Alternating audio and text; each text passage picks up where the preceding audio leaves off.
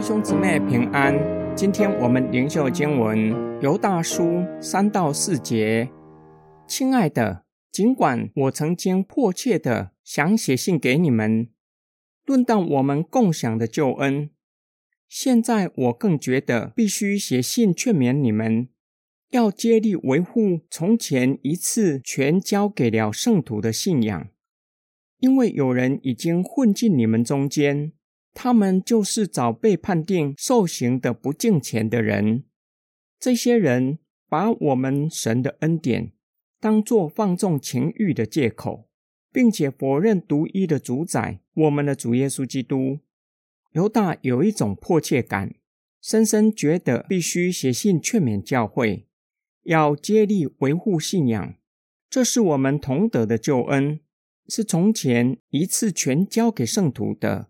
表达不需要再增添其他新奇的东西，如今却受到攻击。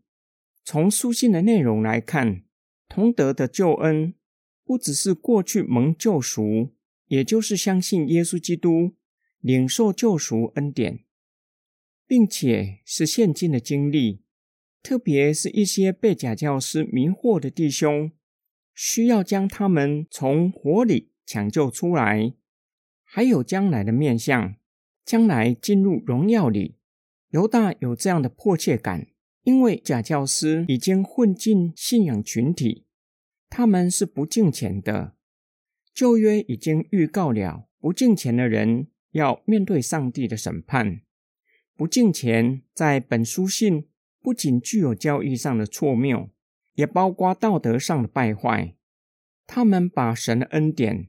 当作放纵情欲的借口，犹大所面对的是历代教会不断面对的问题：将上帝白白赦罪恩典当作免死金牌。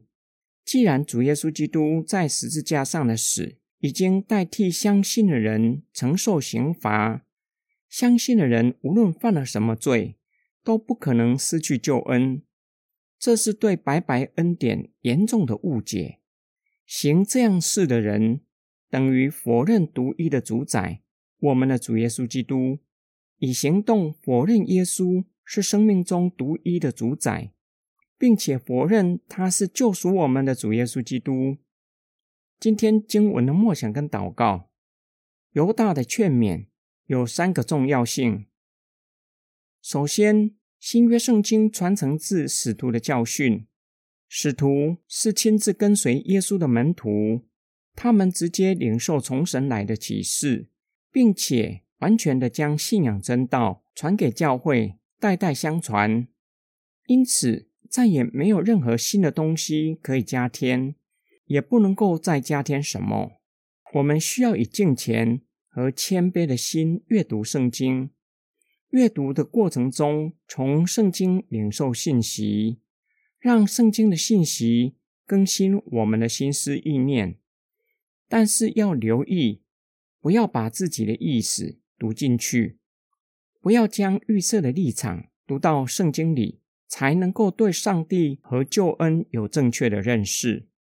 第二，要维护使徒所传的信仰真道，最好的方法不是用口捍卫，虽然有些时候还是需要用言语来维护。特别是异端透过对圣经不清楚的人混进教会，需要指出异端的错谬。然而，最佳的方式就是以生命见证信仰，活出信仰。第三点，从犹大对假教师的责备可以看出正确的信仰对生命的重要性。假教师的生命显出他们信仰错谬、扭曲真道。把白白的赦罪恩典当作放纵情欲的借口，过着道德败坏的生活，不以为意，甚至可能引以为傲，自认自己已经不受世上的道德规范，已经超凡入圣。教会若不及时处理假教师的错谬，不仅会危害兄姐的生命，同时让教会臭名在外。我们一起来祷告。爱我们的天父上帝，求主保守你的教会，让教会有属灵的智慧，辨识异端，且以合乎信仰的生活维护信仰，让神的名被高举，让世人尊你的名为圣，将颂赞、荣耀和全能都归给你，直到永永远远。我们奉主耶稣基督的圣名祷告，阿门。